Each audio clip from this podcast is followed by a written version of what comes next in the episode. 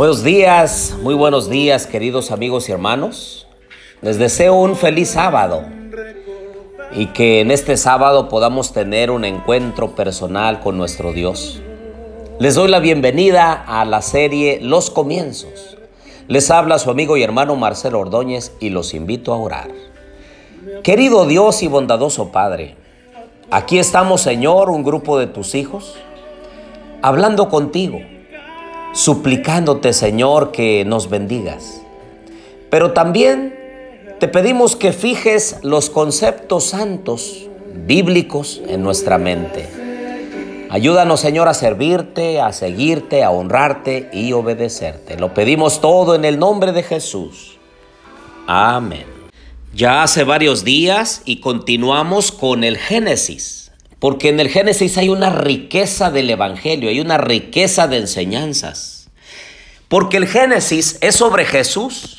Jesús nuestro creador, Jesús nuestro sustentador, Jesús nuestro redentor. Y hemos visto también cómo el Antiguo y el Nuevo Testamento se entrelazan. Por ejemplo, Moisés escribió el Pentateuco, incluido el Génesis. Y más adelante, milenios después, el apóstol Juan revela a Jesús en el relato de la creación. Y dice Juan 1 del 1 al 4, en el principio era el verbo, y el verbo estaba con Dios, y el verbo era Dios. Él estaba en el principio con Dios. Todas las cosas fueron hechas por medio de Él, y sin Él no se hizo nada de lo que se hizo. En él estaba la vida y la vida era la luz de los hombres. ¿Qué escribió Juan aquí?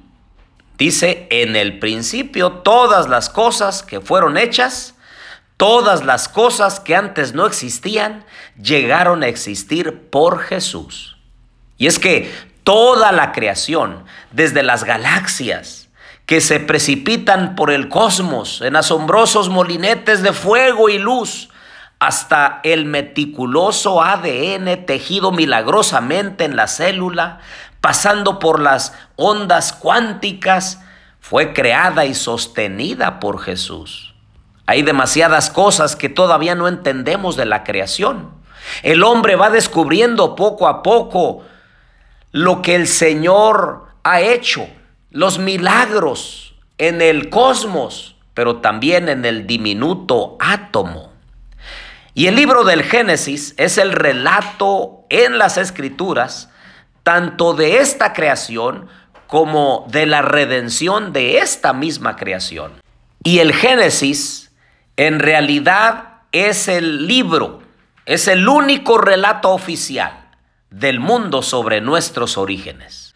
La palabra inglesa para Génesis se deriva del griego Génesis, que significa principio, a su vez derivado del hebreo Bereshit, en el principio.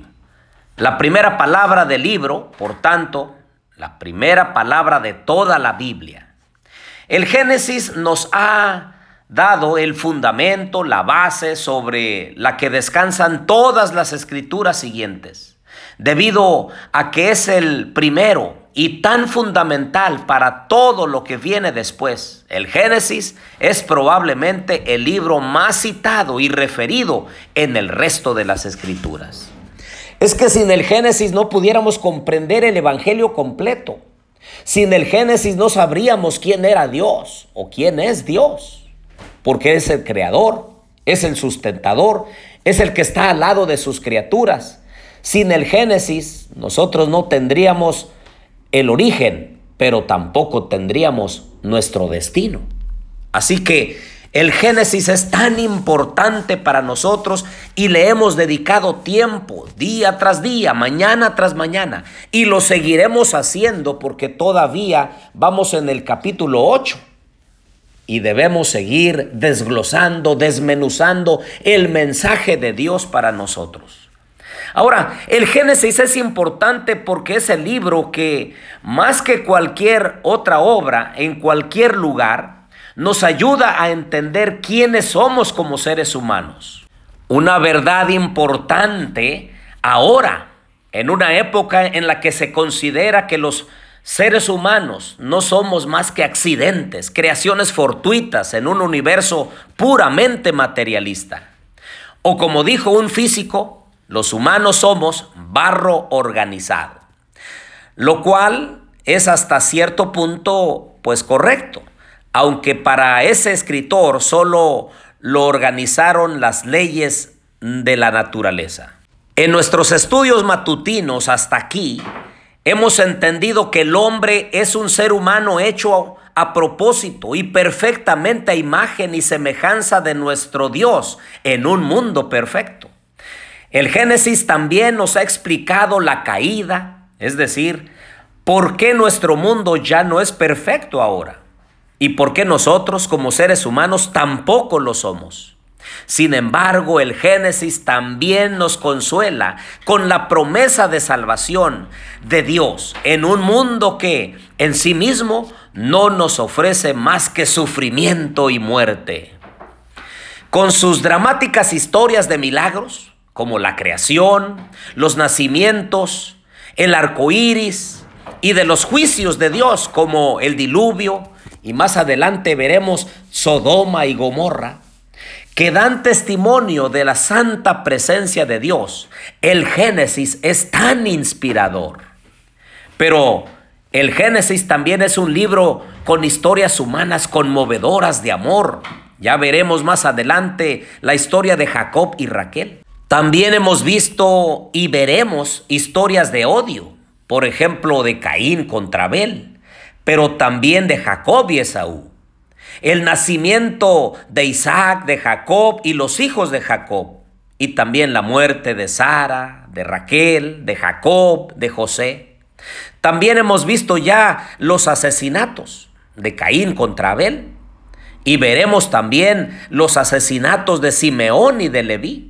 Pero también el Génesis nos habla de perdón, cómo Esaú perdonó a Jacob y cómo José perdonó a sus hermanos. También el Génesis es un libro de instrucciones con lecciones sobre ética. Acuérdense ustedes lo de Caín y también veremos próximamente lo de Babel.